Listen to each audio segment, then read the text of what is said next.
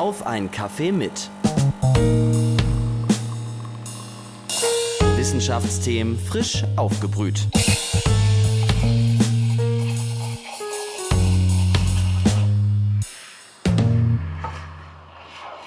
Hallo und herzlich willkommen, liebe Hörerinnen und Hörer. Ihr habt auf einen Kaffee mit eingeschaltet, den Wissenschaftspodcast der Uni Leipzig. Mein Name ist Elisabeth, ich bin Masterstudentin hier an der Uni und in den kommenden Wochen nehme ich euch mit auf einen Kaffeeplausch zu unseren Dozentinnen und Dozenten. Ob Naturwissenschaft oder Geisteswissenschaft, hier bekommt ihr Wissenschaftsthemen frisch aufgebrüht. Heute zu Gast in unserer Sendung ist Professor Hannes Zacher. Er ist Arbeitspsychologe und lehrt im Masterstudiengang Psychologie hier an der Uni Leipzig speziell im Bereich Arbeits- und Organisationspsychologie. Zu seinen Forschungsschwerpunkten zählen Alter und Arbeit, beruflicher Stress, Wohlbefinden und Gesundheit oder auch proaktives und innovatives Arbeiten. Apropos vorbildliches Arbeitsverhalten, Sie sind gerade mal 40 Jahre alt und haben schon über 100 Fachartikel veröffentlicht, knapp 40 Beiträge in Sammelbänden und eine eigene Monographie. Ähm, das finde ich sehr beeindruckend. Hallo, Herr Zacher, schön, dass Sie da sind. Hallo, danke für die Einladung. Ja, wie trinken Sie Ihren Kaffee denn? Ja, entweder schwarz oder auch mal mit Milch. Zu Anfang würde ich natürlich gern von Ihnen wissen, was kann man sich eigentlich unter Arbeits- und Organisationspsychologie vorstellen? Ja, also es gibt natürlich viele Definitionen, aber ich würde einfach mal anfangen, was ist überhaupt Psychologie? Und Psychologie ist die Wissenschaft vom Erleben und Verhalten des Menschen. Und äh, dementsprechend ist die Arbeits- und Organisationspsychologie die Wissenschaft vom Erleben und Verhalten im Arbeitskontext, in äh, Teams und Organisationen. Okay, und äh, in der Psychologie gibt es ja echt vielfältige Forschungsbereiche. Was macht die Arbeits- und Organisationspsychologie für Sie so besonders? Ja, in der Psychologie gibt es traditionell die Grundlagenfächer, die sich eben mit den Grundlagen des menschlichen Erlebens und Verhaltens beschäftigen. Und dann gibt es die sogenannten Anwendungsfächer. Und hier in Leipzig sind die klinische Psychologie und Psychotherapie ein Anwendungsfach. Und die Arbeits- und Organisationspsychologie ist das zweite große Anwendungsfach in Leipzig. Und das Besondere der Arbeits- und Organisationspsychologie ist, dass äh, ich mich den ganzen Tag äh, damit beschäftigen kann, anderen Menschen beim Arbeiten zuzuschauen. Nein, äh, also es ist äh, faszinierend, ähm, was Menschen so beim Arbeiten umtreibt, äh, wie Teamarbeit funktioniert, wie das Leben in Organisationen abläuft. Und äh, wenn wir so drüber nachdenken, verbringen wir einen Großteil unserer Wachzeit mit Arbeiten. Mhm. Ja? Und gerade so in der Psychologie ist Arbeit eins der Themen, was viele Menschen interessiert, weil sie viel arbeiten, weil sie vielleicht äh, gute Freundschaften bei der Arbeit haben, weil sie Konflikte erleben, weil sie ihre Aufgaben erledigen müssen. Und wir Arbeits- und Organisationspsychologen und Psychologinnen beschäftigen uns eben damit, äh, dieses Verhalten zu erklären, zu vorherzusagen und möglicherweise auch zu verändern zum Positiven. Okay, ja, also das heißt, Sie erforschen äh, das menschliche Erleben und Verhalten im Arbeitskontext. Das kann ich mir jetzt ein bisschen schwer vorstellen. Um das mal zu veranschaulichen, könnten Sie da äh, ein Experiment skizzieren, äh, wie Sie das Ganze erforschen würden? Ja, also es geht grundsätzlich darum, äh, dass wir die Arbeitswelt verbessern möchten. Ähm, beispielsweise soll Arbeit möglichst sicher sein, sie soll beeinträchtigungs- oder stressfrei sein und sie soll, wenn möglich, auch gesundheits- und persönlichkeitsförderlich sein. Das heißt, wir sind daran interessiert, ähm, das Wohlbefinden zu verbessern von Menschen im Arbeitskontext und äh, möglicherweise auch die Leistung im, im, Arbeitskontext. Und eine typische Studie, äh, die wir durchführen würden, ist ein äh, Experiment, wo wir ähm, Studierende oder erwerbstätige Personen zu uns ins Labor einladen und dann ihre Arbeitsbedingungen verändern. Also beispielsweise den Zeitdruck erhöhen mhm. und uns dann schauen, wie sich das auf die Leistungsfähigkeit und das Wohlbefinden auswirkt. Äh, wir arbeiten nicht nur im Labor, wir arbeiten auch im Feld, nennt sich mhm. das. Äh, das bedeutet, dass wir Fragebogenstudien beispielsweise äh, in großen Unternehmen, in mittelständischen Unternehmen oder auch bei Selbstständigen durchführen, um besser erklären zu können, wie sich die Arbeit auf das Wohlbefinden auswirkt oder wie sich auch das persönliche Erleben langfristig auf Leistung oder auf das Verbleiben in einer Organisation auswirken kann. Okay, also Sie gehen immer von der Perspektive des Arbeitnehmers aus. Genau, ähm, das unterscheidet uns auch zum Beispiel von der Betriebswirtschaftslehre, mhm. ähm, beziehungsweise im Bereich Management in der Betriebswirtschaftslehre, dass bei uns der Mensch im Fokus steht mit seinem Erleben, Verhalten, mit Einstellungen, mit Wohlbefinden etc. Das heißt, wir, wir schauen uns an, wie können wir die Arbeitsbedingungen für den Menschen verbessern, beziehungsweise wie kann der Mensch auch aktiv werden und seine Arbeitsumgebung beeinflussen. Mhm. Also wenn Sie beispielsweise neue Kooperationen mit Kolleginnen und Kollegen oder mit externen eingehen oder wenn sie ähm, Arbeit mit nach Hause nehmen, wie beeinflusst das ihr Familienleben mhm. oder wie kann auch das Familienleben die Arbeit beeinflussen? Sie geben ja auch Projektmodule für Studierende. Mhm. Ähm, was erforschen die Studierenden da und ähm, gehen Sie da so vor, wie Sie gerade beschrieben haben? Genau, also äh, zum einen haben wir natürlich klassisch Vorlesungen im Bachelorstudium, Einführung in die Arbeits- und Organisationspsychologie mit den dazugehörigen Übungen und Seminaren. Wir haben ein Basismodul in Arbeits- und Organisation und ein Aufbaumodul im Bachelorstudium. Im Masterstudium bieten wir ähm, kleinere Seminare an mit, viel, mit groß, starkem Übungsanteil, mhm. Ähm, wo dann Inhalte der Arbeits- und Organisationspsychologie vertieft werden oder wo wir auch neue Entwicklungen diskutieren.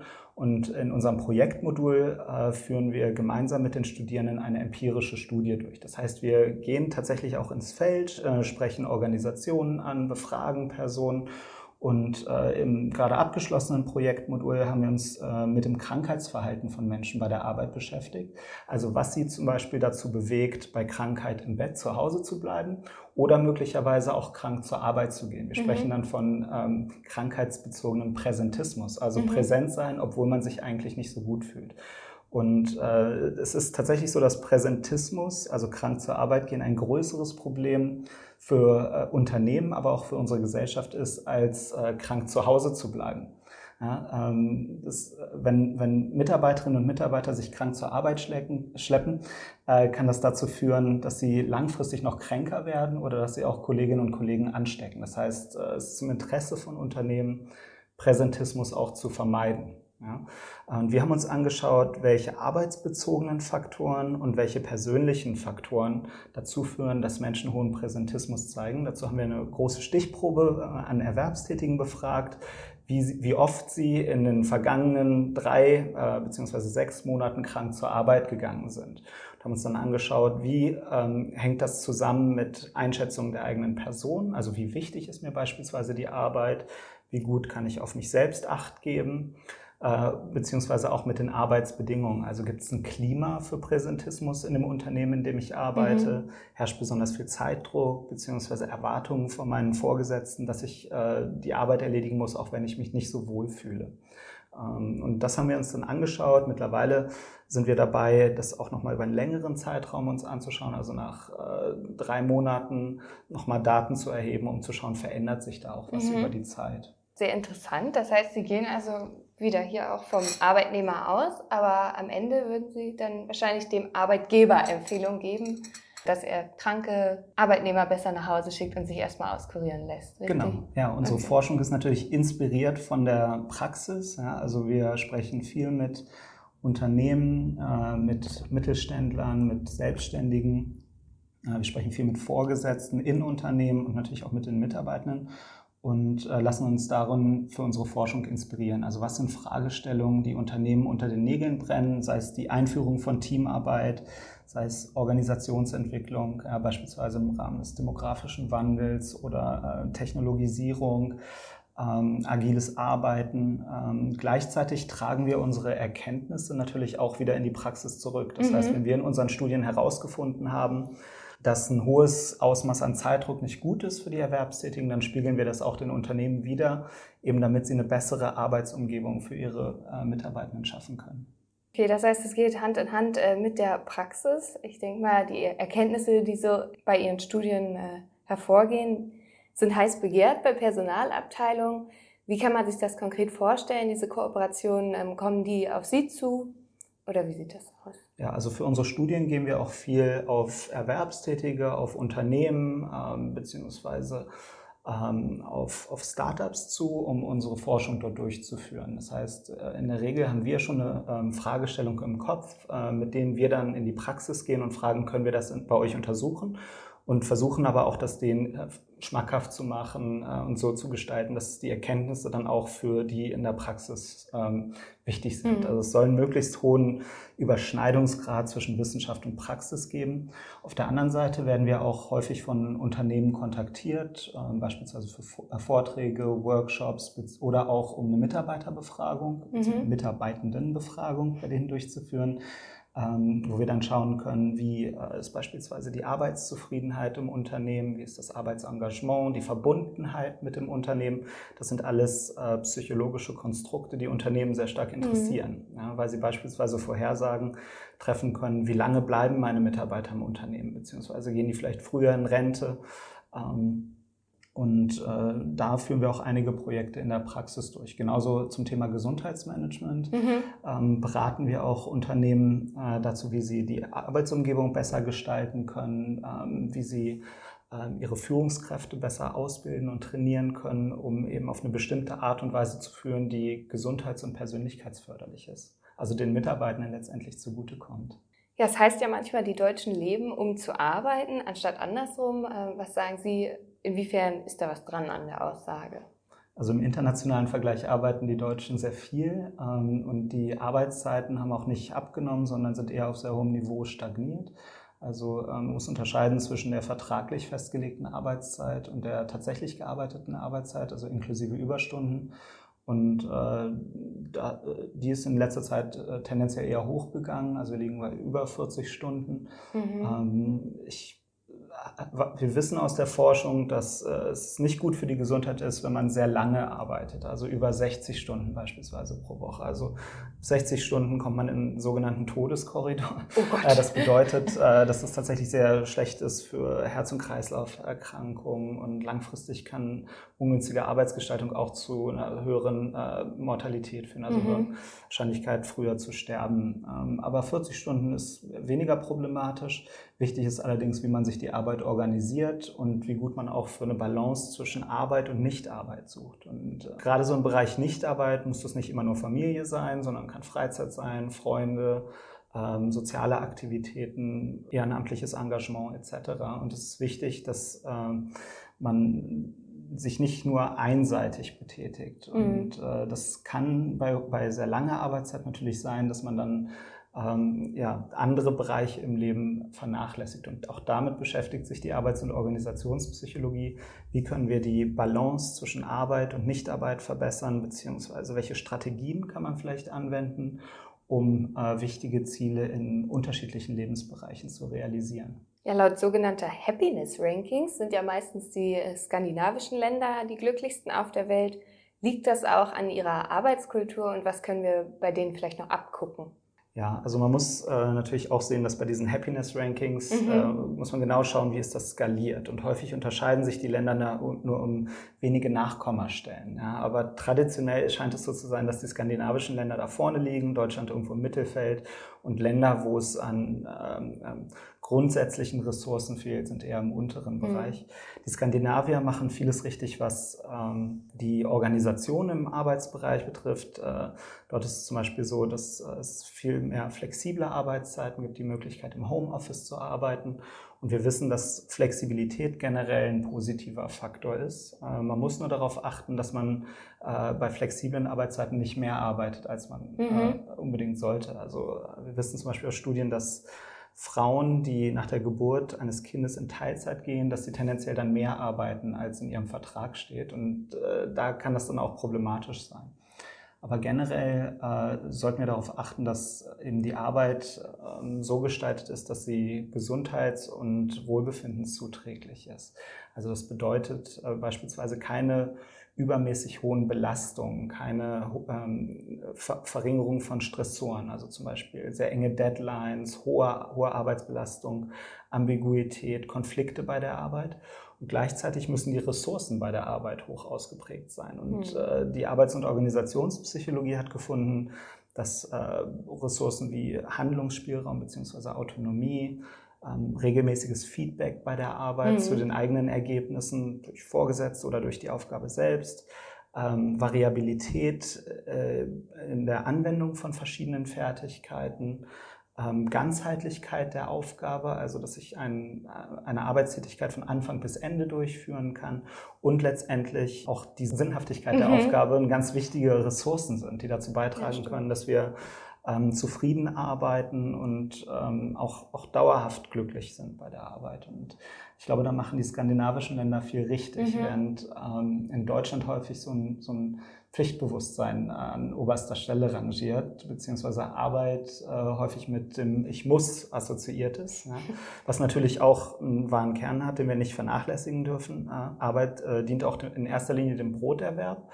aber nicht nur. Äh, es gibt zum Beispiel diese klassische Lotteriefrage, ja, wo jedes Jahr Menschen gefragt werden, ähm, wenn sie unverhofft äh, sehr, sehr viel Geld in der Lotterie gewinnen würden oder äh, eine hohe Erbschaft machen würden, würden mhm. Sie dann weiterarbeiten? Oder würden Sie aufhören und ähm, sozusagen von dem Geld gut leben? Ja, und das äh, ist eben in diesem hypothetischen Szenario möglich. Und dann wird geschaut, würden die Menschen aufhören zu arbeiten? Würden sie weiter in ihrem derzeitigen Job arbeiten? Oder würden sie weiterarbeiten, aber unter veränderten Bedingungen? Mhm. Und interessanterweise sagen seit den 50er Jahren äh, weniger als 20 Prozent, dass sie komplett äh, aufhören würden mit der Arbeit. Ja?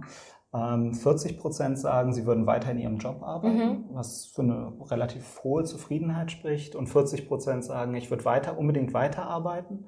Also nicht äh, die, die Tasche an den Nagel hängen sozusagen, sondern äh, ich würde eher schauen, wie kann ich meine Bedingungen verbessern. Mhm. Die meisten würden sich dann wünschen, flexibler oder etwas weniger zu arbeiten, beziehungsweise eher auf die Dinge zu fokussieren, die ihnen Spaß machen. Und äh, die Arbeits- und Organisationspsychologie ähm, schaut sich eben beide Seiten an. Arbeit äh, als Broterwerb, aber auch andererseits Arbeit als sogenannter salutogener Faktor, also als etwas, was gesundheitsförderlich ist, okay. was Spaß macht ähm, und auch dauerhaft eine äh, zufriedenstellende Betätigung sein kann.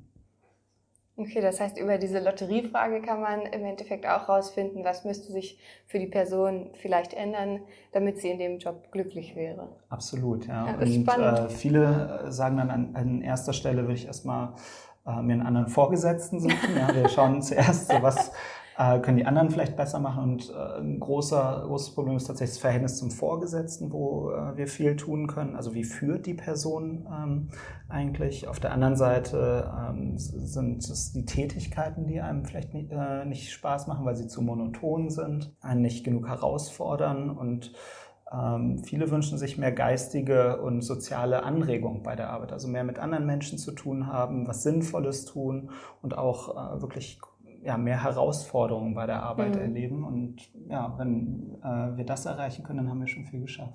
Ja, auch Studierende haben ja im Rahmen ihres Studiums einen gewissen Workload zu bewerkstelligen. Einige gehen nebenbei sogar noch arbeiten. Äh, wie viele Stunden Arbeit pro Tag sind denn angemessen für einen Studenten oder eine Studentin? Also der Gesetzgeber sagt ja, bei Erwerbstätigen sollten es nicht mehr als acht Stunden sein, im Ausnahmefall zehn. Ähm, wichtig ist auch, dass die Erholungspausen ähm, gesetzlich vorgeschrieben sind. Also zwischen äh, zwei Schichten sollten äh, mindestens elf Stunden Erholung liegen. Und ich denke, da kommt es auch ganz stark darauf an, dass man für genügend Erholung sorgt.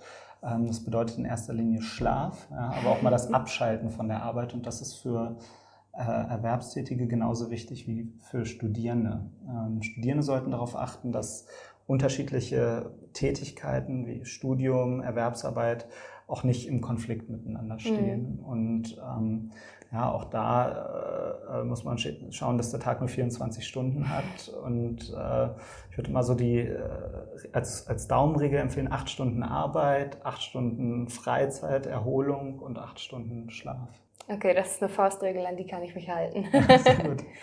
Studierende haben ja oft irgendwie ein ambivalentes Verhältnis zu Gruppenarbeiten. Einige sagen, äh, ich muss hier alles alleine machen, andere finden es gut, äh, im Team sozusagen zu arbeiten, ein bisschen mitgezogen zu werden, aber auch zu sagen, ich lasse die anderen nicht hängen. Äh, bei mir hieß es oft, äh, Teamarbeit, es bereitet aufs Berufsleben vor. Inwiefern würden Sie dem zustimmen? Ja, also äh, manche sagen ja auch, Team bedeutet toll, ein anderer macht's. Äh, da ist auch manchmal was dran, ähm, dass es natürlich äh, in Gruppen bestimmte soziale Prozesse geben kann, dass äh, das Team letztendlich nur so gut ist wie der beste, das beste Teammitglied. Mhm. Ja, ähm, die Arbeits- und Organisationspsychologie schaut sich an, wie kann Teamarbeit gut gelingen, sodass äh, die Mitarbeiter zufrieden sind, aber eben auch effektiv. Ähm, es kommt sehr stark auf die Teamzusammensetzung an. Also Themen wie Diversität in Teams und äh, Kooperation, Konflikte spielen auch in, in unserer Forschung eine große Rolle. Äh, wir wissen beispielsweise, dass diverse, also heterogene Teams, die aus vielen unterschiedlichen Personen bestehen, dass das ein zweischneidiges Schwert ist. Mhm. Auf der einen Seite ist es ja toll, wenn sie unterschiedliche Perspektiven auf, auf ein Thema oder auf eine Aufgabe haben. Und das kann tatsächlich dazu führen, dass sie äh, als Team kreativer sind und bessere Lösungen generieren, einfach durch den Austausch. Es kann Diversität in Bezug auf Alter, Geschlecht, äh, ethnischer Hintergrund oder auch Wissen und Erfahrung sein. Auf der anderen Seite gibt es eben auch den psychologischen Prozess, dass wir am liebsten mit Personen zusammenarbeiten, die uns ähnlich mhm. sind. Ähm, und das liegt daran, dass wir sehr schnell äh, Stereotype ähm, anwenden, beziehungsweise dann auch äh, eher vorsichtig sind, wenn, wenn, wenn Personen anders sind. Und das kann tatsächlich dann zu Effektivitätsverlusten bei mhm. der Teamarbeit führen. Und deswegen ist ganz wichtig, dass innerhalb der Gruppe oder auch im, im Unternehmen eine Führungsperson gibt, die das Team auf ein übergeordnetes Ziel fokussiert. Okay. Ja, und wenn äh, wir ein gemeinsames Ziel haben als Team, dann äh, können wir besser mit äh, Konflikten oder auch mit Stereotypen umgehen ja, und können eben auch diesen Austausch von Perspektiven besser managen. Und äh, das, deswegen spielt äh, informelle oder auch formelle Führung bei, bei diversen Teams eine ganz große Rolle. Okay, also es gibt kein wissenschaftlich perfektes Ideal für ein Team, sondern es kommt dann über das gemeinsame Ziel erst zustande. Genau, also es gibt Hinweise. Wir wissen beispielsweise, dass äh, es gut ist, einen bestimmten Teil an extrovertierten Personen in so einem Team zu haben. Ähm, sagt er so ungefähr 40 bis 50 Prozent. Ähm, also es ist nicht gut, wenn es ganz viele sehr ähm, aufgeschlossene, redegewaltige Personen im Team, die, die hören einander nicht mehr zu. Mhm. Das heißt, es ist auch wichtig, dass ein Team aus introvertierten Personen besteht, beziehungsweise aus sehr gewissenhaften Personen. Und äh, da macht es tatsächlich eine gute Mischung, weil man dann besser miteinander arbeiten kann oder okay. sich auch ergänzt im Team.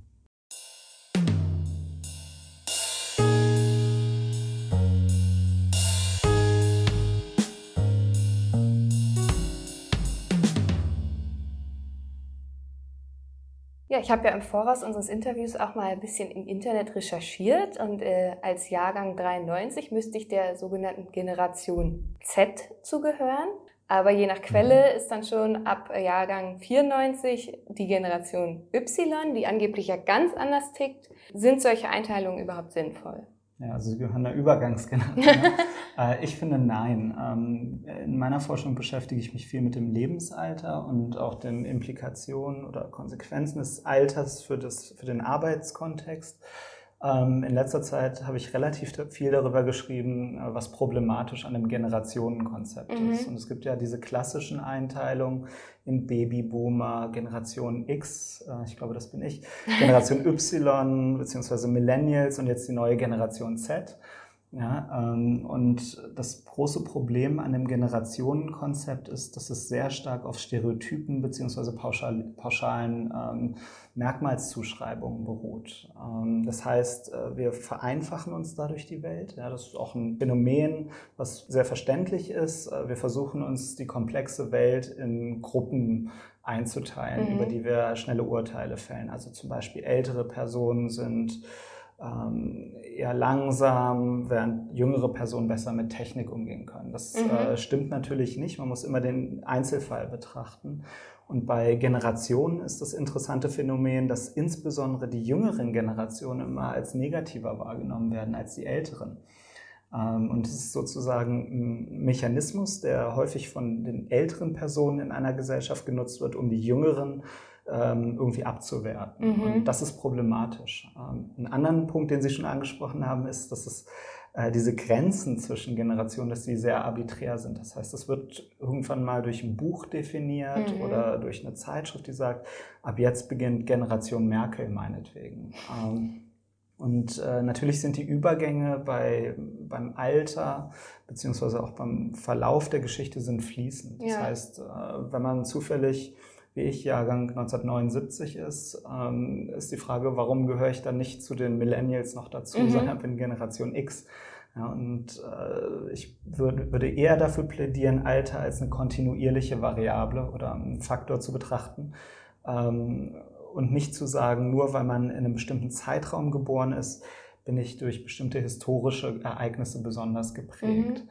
Ja, auch, auch ältere Menschen sind lernfähig, das heißt, sie werden auch durch geschichtliche Ereignisse beeinflusst und in ihren Einstellungen, in ihren Werten und nicht nur die jüngere Generation. Das ist auch so eine Annahme von Generationenkonzepten, dass äh, insbesondere die jüngere Generation sich daran orientiert, aber die Älteren das wenig beeinflussen. das, das macht überhaupt keinen Sinn. Ältere sind äh, nicht weniger lernfähig als Jüngere, vielleicht manchmal weniger motiviert, aber das liegt auch eher an, an diesen Stereotypen, eben, die über Ältere existieren. Ähm, das heißt, eine Sinn, viel sinnvollere Art und Weise, über ähm, komplexe Realität nachzudenken, ist sich zu überlegen, was verändert sich im Laufe des Lebens äh, mhm. in Bezug auf ähm, Motive, Bedürfnisse, Fähigkeiten. Und äh, das ist eine dynamischere und eine, individuell, eine individuellere Herangehensweise an das Phänomen als dieses doch sehr ähm, populistische oder populäre Generationenkonzept. Ähm, mhm. damit lassen sich bestimmt gut Bücher verkaufen und auch, auch Zeitschriften und äh, Beratungsunternehmen nutzen das häufig, aber äh, die wissenschaftliche Evidenz sieht eher dürftig aus. Ja, also Sie haben es gerade schon angesprochen, die Stereotype, zum Beispiel die äh, jungen Leute sind irgendwie besonders faul, die alten Leute können mit Technik nicht umgehen. Ähm, was können denn solche Stereotype beim Einzelnen bewirken? Also äh, wenn man relativ häufig mit solchen Stereotypen über die eigene soziale Gruppe konfrontiert mhm. ist, ähm, könnte es am Ende dazu führen, dass man das selber glaubt und dass einen das hemmt. Ja, also wenn äh, Sie als Frau immer wieder hören, ähm, für Sie ist Wissenschaft nichts oder ähm, Frauen können nicht führen, kann das dazu führen, äh, dass Sie das am Ende vielleicht implizit oder sogar bewusst äh, auch, auch annehmen, diese Stereotype, und sich dann vielleicht gar nicht auf eine Stelle in der Wissenschaft oder in einer, in einer Führungsposition bewerben. Wir sprechen da von der Bedrohung durch Stereotype. Mhm. Ähm, auf der anderen Seite ist es natürlich auch ein gesellschaftliches Problem, wenn man diese Stereotype nicht hinterfragt. Mhm. Und äh, deswegen ist es wichtig, dass es auch immer wieder erfolgreiche Rollenvorbilder gibt, an denen sich ähm, Minoritäten oder Personen, deren soziale Gruppe von Stereotypen, negativen Stereotypen betroffen ist, orientieren können. Deswegen ist es beispielsweise gut, wenn in einem Vorstand äh, nicht nur weiße Männer sitzen, mhm. ja, sondern auch Frauen und äh, Personen mit einer anderen Hautfarbe als weiß, äh, um zu zeigen, es ist möglich, mhm. ähm, auch in so eine Führungsposition zu kommen. Ja, Sie haben ja gerade schon gesagt, dass äh, sich der Generationenbegriff nicht so eignet, äh, um die Leute in irgendwelche Schubladen zu stecken. Äh, sondern sie gehen da eher von dieser lebensspannenden Perspektive aus, haben auch äh, ein Buch mit rausgebracht, das Anfang des Jahres erschienen ist, Work Across the Lifespan. Können Sie vielleicht nochmal in einem Satz erklären, was Lebenspannenpsychologie ist? Lebensspannenpsychologie ähm, ist ein Teilgebiet der Entwicklungspsychologie. Das ist eines der Grundlagenfächer der Psychologie, sich mit Veränderungen über, den Lebens, über die Lebensspanne beschäftigt. Ja, also von sozusagen von der Zeugung bis zum Tod mhm. äh, schaut sich die Entwicklungspsychologie an.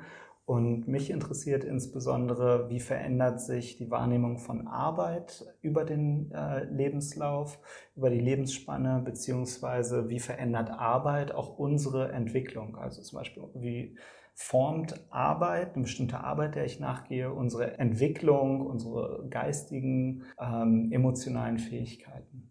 Das heißt, egal ob ich jetzt vor 20 Jahren geboren wurde oder vor 50 Jahren, im Grunde sind bestimmte Lebensabschnitte immer dieselben. Und deswegen ist auch der Generationenbegriff wahrscheinlich nicht zielführend, richtig? Genau, also ähm, man muss unterscheiden. Also wir ähm, haben die menschliche Entwicklung, die ist sehr stark genetisch vorherbestimmt, wenn wir sehr klein sind. Das Lernen in den ersten Lebensjahren, das ist ein universelles Phänomen. Mhm. Es gibt natürlich interindividuelle Unterschiede auch da, aber ähm, im sehr jungen Alter sind wir sehr stark genetisch vorherbestimmt und auch im hohen Alter. Das heißt, äh, zum Beispiel ab 80 Jahren geht es bei den meisten Menschen ähm, geistig bergab mhm. ja, und körperlich bergab. Äh, das ist relativ unausweichlich, auch wenn die Lebensspanne insgesamt äh, sich verlängert hat. Ähm, aber wir haben auch als Menschen ähm, die Möglichkeit, unsere eigene Entwicklung zu beeinflussen und deswegen spielt zum Beispiel auch Arbeit eine ganz wichtige Rolle. Die Tätigkeit, der ich nachgehe über mein Leben, ähm, bestimmt auch, wie geistig flexibel ich im hohen Alter sein werde, ähm, wie aufgeschlossen ich sein werde. Und deswegen äh, ist, ist ganz wichtig, dass Unternehmen Arbeitstätigkeiten auch so gestalten, dass sie viel Handlungsspielraum äh, bieten und äh, auch, auch ja, Perspe ja, Perspektiverweiterung ermöglichen. Also mhm. das über den Tellerrand schauen ist ganz wichtig. Meine Großeltern und Eltern haben ja aber wahrscheinlich anders gearbeitet, als ich es jetzt tue. Wir haben uns ja schon darauf geeinigt, über Generationsunterschiede äh, lässt sich das nicht erklären. Das müssen ja irgendwelche Umweltfaktoren sein. Ja. Ähm, was hat sich denn verändert, äh, dass ich jetzt heute anders arbeite als zum Beispiel meine Eltern? Ja, also die ganzen Technologien, mit denen wir umgehen müssen, haben sich natürlich verändert, aber auch wie Arbeit strukturiert ist. Also früher äh, gab es viel mehr Einzelarbeit bzw. handwerkliche Arbeit. Ähm, es gab viel mehr im, äh, in der Landwirtschaft, viel mehr Tätigkeiten in der Landwirtschaft. Mhm. Mittlerweile ist es so, dass sich die Wissensarbeit, dass sie äh, stark zugenommen hat, genauso wie Dienstleistungstätigkeiten. Also da fällt alles drunter vom äh, Softwareingenieur bis äh, zum Friseur. Ja, äh, das hat sehr stark zugenommen und natürlich auch die Technik, die uns umgibt. Mhm. Ja, und äh, wenn ich sage, es gibt keine Unterschiede zwischen Generationen, bedeutet das auch nicht, dass ich sage, es hat sich nichts in unserer Umwelt verändert. Das hatte sich natürlich. Ja. Das äh, sehen wir sehr stark, dass äh, unsere Arbeitswelt eine ganz andere ist als vor 30 Jahren mit Computern etc. Ähm, die Sache ist aber, dass äh, diese technologische Entwicklung natürlich die Jüngeren genauso wie die Älteren mhm. auch zum jetzigen Zeitpunkt beeinflusst. Und äh, wenn unsere Großeltern heute leben würden, dann hätten sie dieselben äh, Fähigkeiten, mit diesen Technologien mhm. umzugehen. Das heißt, es ist nichts, was den, äh, per se mit dem Geburtsjahrgang ja. zu tun hat, sondern einfach mit der Umwelt, die sich sehr stark verändert hat. Und jede Generation ähm, hat äh, da ihre Aufgaben. Wie gehe ich mit diesem technologischen Wandel um? Bei uns ist es äh, das webbasierte Arbeiten mhm. meinetwegen oder ähm, das Arbeiten in der Cloud von überall und äh, zu jeder Zeit. Ähm, für unsere Eltern beispielsweise war es die Einführung von Computer in den mhm. Arbeitsplatz und für die Großeltern war es äh, eine stärkere Digitalisierung, also mit Lochkarten beispielsweise. Ja. Die äh, Digitalisierung hat ja nicht erst vor drei Jahren angefangen, sondern schon vor 100 Jahren mhm. und äh, da mussten die sich drauf einstellen und jede Generation hat da ihre Aufgaben, wie sie ähm, besser mit den Arbeitsmitteln, die ihnen mhm. zur Verfügung stehen, umgehen können und das eben auch so zu nutzen. Und generell ist es so, dass es für Menschen immer anstrengend ist, was Neues dazu mhm. zu lernen, aber es bietet auch unglaubliche Möglichkeiten. Ja, so als äh, letzte Frage möchte ich nochmal in die Zukunft blicken. Was sagen Sie denn, wie wird die Arbeit in 30 oder 40 Jahren aussehen? Ja, es ist schwer in die Zukunft zu schauen, ähm, aber meine Prognose ist, dass die Zusammenarbeit mit anderen Menschen wichtiger werden wird. Ja, immer stärkere Vernetzung, würde ich vorher sagen. Ähm, ob das jetzt virtuell ist oder in, äh, im Kontakt, äh, mhm. äh, sagen wir dahingestellt. Ähm, aber ich glaube, dass wir das viele Wissen, was uns zur Verfügung steht, immer stärker nutzen müssen im, im Austausch mit anderen Personen, die irgendwo anders auf der Welt sein werden. Und die Arbeits- und Organisationspsychologie muss sich natürlich auf diese Veränderungen auch einstellen mhm. und schauen, wie können wir mehr äh, virtuelle Teams untersuchen oder global verteilte Teams, äh, multidisziplinäre Teams. Das sind ganz wichtige Entwicklungen. Und die äh, Frage, wie können wir die Technik so anpassen, dass sie dem Menschen dient, ähm, gleichzeitig wie können Menschen die Handlungsfähigkeit aufrechterhalten, mhm. wenn immer mehr durch künstliche Intelligenz und ähm, Roboter erledigt wird, ist eine ganz spannende Frage. Also wie erhalten wir die Sinnhaftigkeit der Arbeit? Und ähm, ja, also ich denke weiterhin ist es wichtig, sehr stark auf den Menschen zu schauen und mhm. die äh, Bedürfnisse, die Menschen bei der Arbeit befriedigen. Und insofern sehe ich da ähm, eine relativ rosige Zukunft okay. auch für die Arbeits- und Organisationspsychologie. Schon heute ist es so, dass ähm, in den Vereinigten Staaten die Arbeits- und Organisationspsychologie zu den drei am stärksten wachsenden Berufsgruppen gehört. Mhm. Und in Europa ist der Trend ähnlich, dass immer mehr Organisationen, die sich in einem Wandel befinden, äh, schauen, wie können wir uns Expertise von Psychologinnen und Psychologen äh, an Bord holen, ähm, die uns helfen, mit diesen Veränderungen äh, besser umzugehen und unser Personal zu trainieren, Personal auszuwählen ähm, und weiter zu qualifizieren. Okay, das heißt, Sie haben noch ganz schön viel zu tun. Absolut. äh, ja, liebe Hörerinnen und Hörer, unsere Kaffeetassen sind schon wieder leer für heute und wir sind am Ende der heutigen Folge angelangt. Herr Zacher, ich möchte mich ganz herzlich für das interessante Gespräch bedanken. Ich danke auch. Ja. Und äh, wer von Psychologie nicht genug bekommen kann, der sollte auch nächstes Mal wieder einschalten, wenn es heißt, auf einen Kaffee mit.